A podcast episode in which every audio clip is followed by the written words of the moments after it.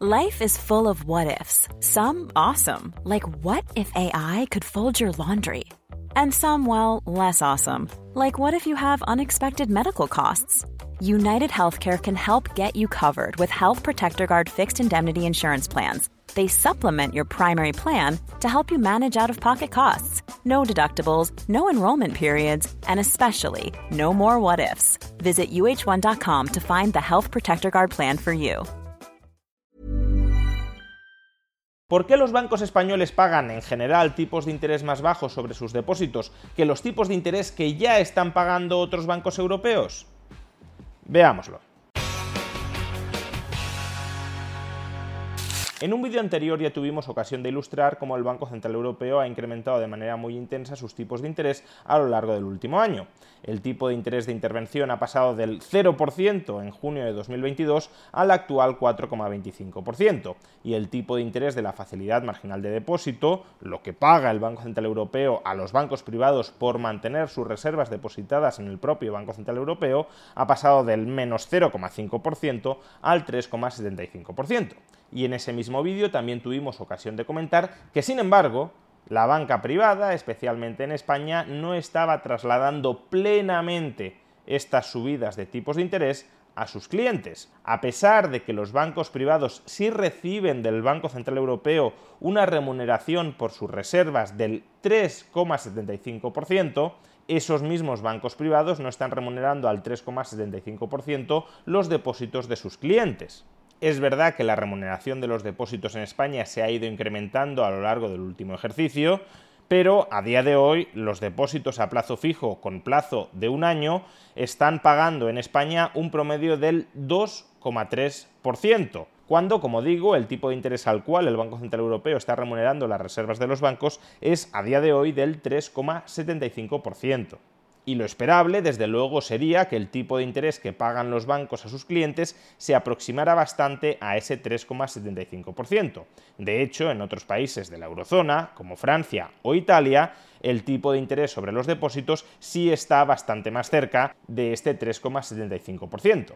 En Francia, el tipo de interés promedio al que se remuneran los depósitos a un año es del 3,5% y en Italia del 3,3%.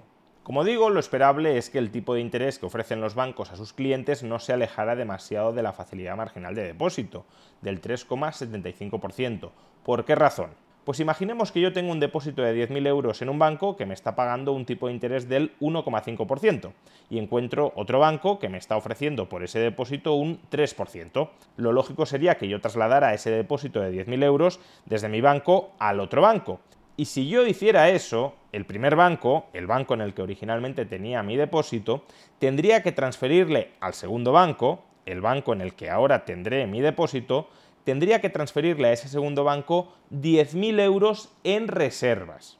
Y recordemos que el Banco Central Europeo está remunerando esas reservas de los bancos al 3,75%. Por tanto, si el primer banco le tiene que transferir al segundo 10.000 euros en reservas, el primer banco está perdiendo del Banco Central Europeo un tipo de interés del 3,75% sobre esos 10.000 euros en reservas, es decir, está perdiendo 375 euros anuales. Por consiguiente, si el primer banco no quiere perder esos 375 euros anuales sobre mi depósito de 10.000 euros, lo que tendría que hacer es ofrecerme un tipo de interés más alto, en lugar del 1,5%, quizá del 2,5% o del 3%, para que yo no tenga ningún incentivo a irme a ese otro banco. Es verdad que si mi banco me ofrece un tipo de interés del 3% sobre mi depósito, me tendrá que pagar 300 euros al año, de tal manera que las ganancias que obtendrá del Banco Central Europeo serán menores. Si el Banco Central Europeo le entrega 375 euros y me tiene que dar a mí 300, únicamente se queda con unas ganancias de 75 euros.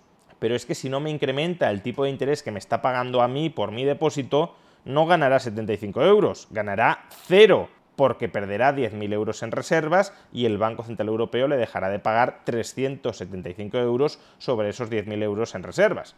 Por tanto, al banco más le conviene quedarse con 75 euros sobre 10.000 euros en reservas que con nada.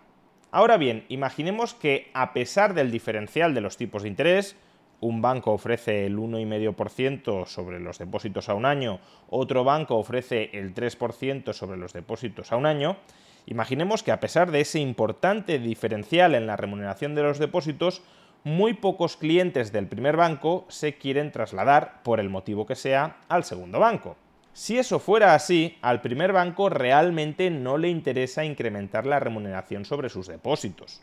¿Qué sentido tendría pagarles a la totalidad de sus clientes el 3% sobre sus depósitos en lugar del 1,5% que está pagando ahora si esa decisión únicamente tendría como resultado lograr retener a la muy poquita gente que está pensando en marcharse? Por ilustrarlo con unos números muy sencillos. Imaginemos que un banco tiene una masa de depósitos de un millón de euros y que está remunerando esa masa de depósitos a un tipo de interés promedio del 1,5%. Por tanto, sus gastos financieros sobre esos depósitos son 15.000 euros. Al mismo tiempo, si esos depósitos estuviesen plenamente cubiertos por reservas, estaría recibiendo del Banco Central Europeo un tipo de interés del 3,75% sobre ese millón de euros en reservas. Es decir, estaría cobrando del Banco Central Europeo 37.500 euros. Everyone knows therapy is great for solving problems, but getting therapy has its own problems too, like finding the right therapist, fitting into their schedule, and of course, the cost. Well, BetterHelp can solve those problems. It's totally online and built around your schedule. It's surprisingly affordable too. Connect with a credentialed therapist by phone, video, or online chat, all from the comfort of your home. Visit betterhelp.com to learn more and save 10% on your first month. That's BetterHelp, H E L P. It's that time of the year. Your vacation is coming up. You can already hear the beach waves, feel the warm breeze, relax, and think about work. You really, really want it all to work out while you're away. Monday.com gives you and the team that peace of mind. When all work is on one platform and everyone's in sync, things just flow wherever you are. Tap the banner to go to Monday.com. Hey there, it's Michelle Norris. I'm host of a podcast called Your Mama's Kitchen. When I travel, I'm usually looking for a way to find a taste of home when I'm not at home. And one of the things I love to do when I am at home is entertain. And Airbnb allows me to do that. When I was in California recently, I rented a house that had a great kitchen. And when we were sitting around the table, we're all thinking, we're in someone else's house. Someone could be in all of our homes as well. If you have a home, but you're not always at home, you have an Airbnb. Your home might be worth more than you think. Find out how much at airbnb.com/slash host. Sus ingresos financieros procedentes del Banco Central Europeo serían 37.500 euros y sus gastos financieros dirigidos a remunerar a los depositantes serían 15.000 euros. Por tanto, el beneficio financiero neto de ese banco serían 22.500 euros. Bien, ahora imaginemos que solo yo, una persona que tiene en ese banco 10.000 euros depositados, solo yo estoy planteándome trasladar mi depósito desde ese banco que me está pagando el 1,5% a otro banco que me está ofreciendo el 3%. Si el banco no sube los tipos de interés y deja que me vaya, su masa de depósitos y en el supuesto que estamos empleando también sus reservas se reducirán desde un millón de euros a 990.000 euros. Es decir, que los ingresos que recibirá del Banco Central Europeo, el 3,75% sobre los 990.000 euros, bajarán de 37.500 euros a 37.125 euros. Perderá 375 euros porque ha perdido 10.000 euros en reservas y al mismo tiempo sus gastos financieros serán el 1,5% sobre la masa de depósitos de 990.000 euros, es decir, un gasto financiero de 14.850 euros. La diferencia entre sus ingresos financieros y sus gastos financieros pasará a ser de 22.275 euros. Habrá caído desde 22.500 euros, pero solo lo habrá hecho en 225 euros. Pero ahora imaginemos que el banco dice, mira, como no quiero que tú te vayas, voy a aumentar la remuneración de mis depósitos desde el 1,5% al 3%. ¿Qué sucedería en ese caso? Pues que el banco seguiría teniendo un millón de euros en depósitos y bajo el supuesto que estamos empleando un millón de euros en reservas, por tanto sus ingresos financieros seguirían siendo de 37.500 euros, el 3,75% que le paga el Banco Central Europeo sobre sus reservas, pero claro, sus gastos financieros se dispararán hasta ahora pagaba el 1,5% sobre el millón de euros en depósitos y ahora, solo para que yo no me vaya, paga el 3% sobre el millón de euros de depósitos. Por tanto, sus gastos financieros pasan de 15.000 euros a 30.000 euros y su beneficio financiero neto, la diferencia entre ingresos y gastos, se desmorona desde 22.500 euros a solo 7.500 euros. Por consiguiente, a ese banco desde luego no le interesa subir los tipos de interés sobre sus depósitos solo para evitar que yo me vaya. Claro que si el que amenazara con irme no fuera solo yo, sino muchos otros clientes, el banco sí que tendría que adoptar otra actitud. Por ejemplo, si ese banco perdiera 700.000 euros en reservas, es decir, si solo conservara 300.000 euros en reservas, entonces sus ingresos financieros 3,75% sobre 300.000 euros en reservas, caerían a 11.250 euros y sus gastos financieros, el 1,5% sobre 300.000 euros en depósitos, se reducirían a 4.500 euros. Por tanto, su beneficio financiero neto sería de 6.750 euros, inferior a los 7.500 euros que obtendría si remunerara todos los depósitos al 3% y por tanto no perdiera ninguna reserva. Es decir, que si suficientes clientes empiezan a marcharse del banco, este sí se ve empujado a subir los tipos de interés a los que remunera sus depósitos con tal de retener las reservas y no perder el tipo de interés que a él le paga el Banco Central Europeo por esas reservas.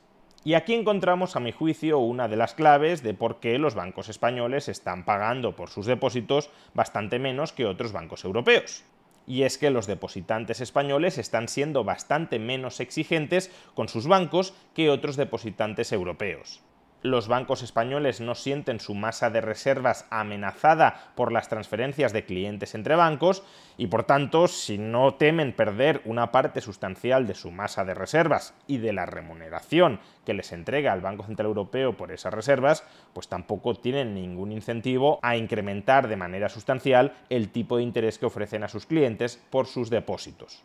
¿Y por qué los españoles son menos exigentes que otros ciudadanos europeos con la rentabilidad que obtienen por sus depósitos? Pues a buen seguro existirán diversidad de razones y de explicaciones, pero probablemente una de las más importantes sea el desconocimiento sobre las alternativas que existen para obtener una remuneración más alta sobre sus saldos de tesorería. Si en España existe poca competencia entre bancos y ninguno de ellos ofrece tipos de interés muy altos y al mismo tiempo los españoles tampoco conocen otras alternativas de inversión de sus saldos de liquidez distintas a los depósitos que ofrecen los propios bancos españoles, pues entre que los bancos españoles se coordinan para no subir la remuneración de sus depósitos y que los españoles no exploran alternativas más allá de los depósitos remunerados de los bancos españoles, pues al final la mayoría de ahorradores se contenta con una baja remuneración sobre sus depósitos, lo que permite a los propios bancos mantener esa baja remuneración sobre los depósitos.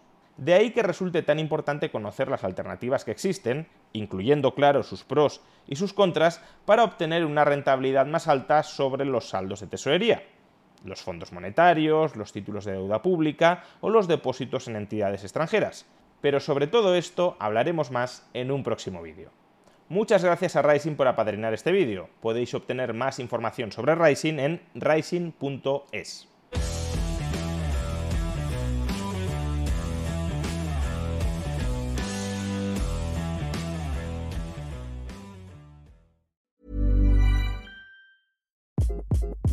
Hi, this is Craig Robinson from Ways to Win, and support for this podcast comes from Invesco QQQ the official ETF of the NCAA. Invesco QQQ is proud to sponsor this episode and even prouder to provide access to innovation for the last 25 years. Basketball has had innovations over the years too. We're seeing the game played in new ways every day. Learn more at Invesco.com slash QQQ. Let's rethink possibility. Invesco Distributors, Inc.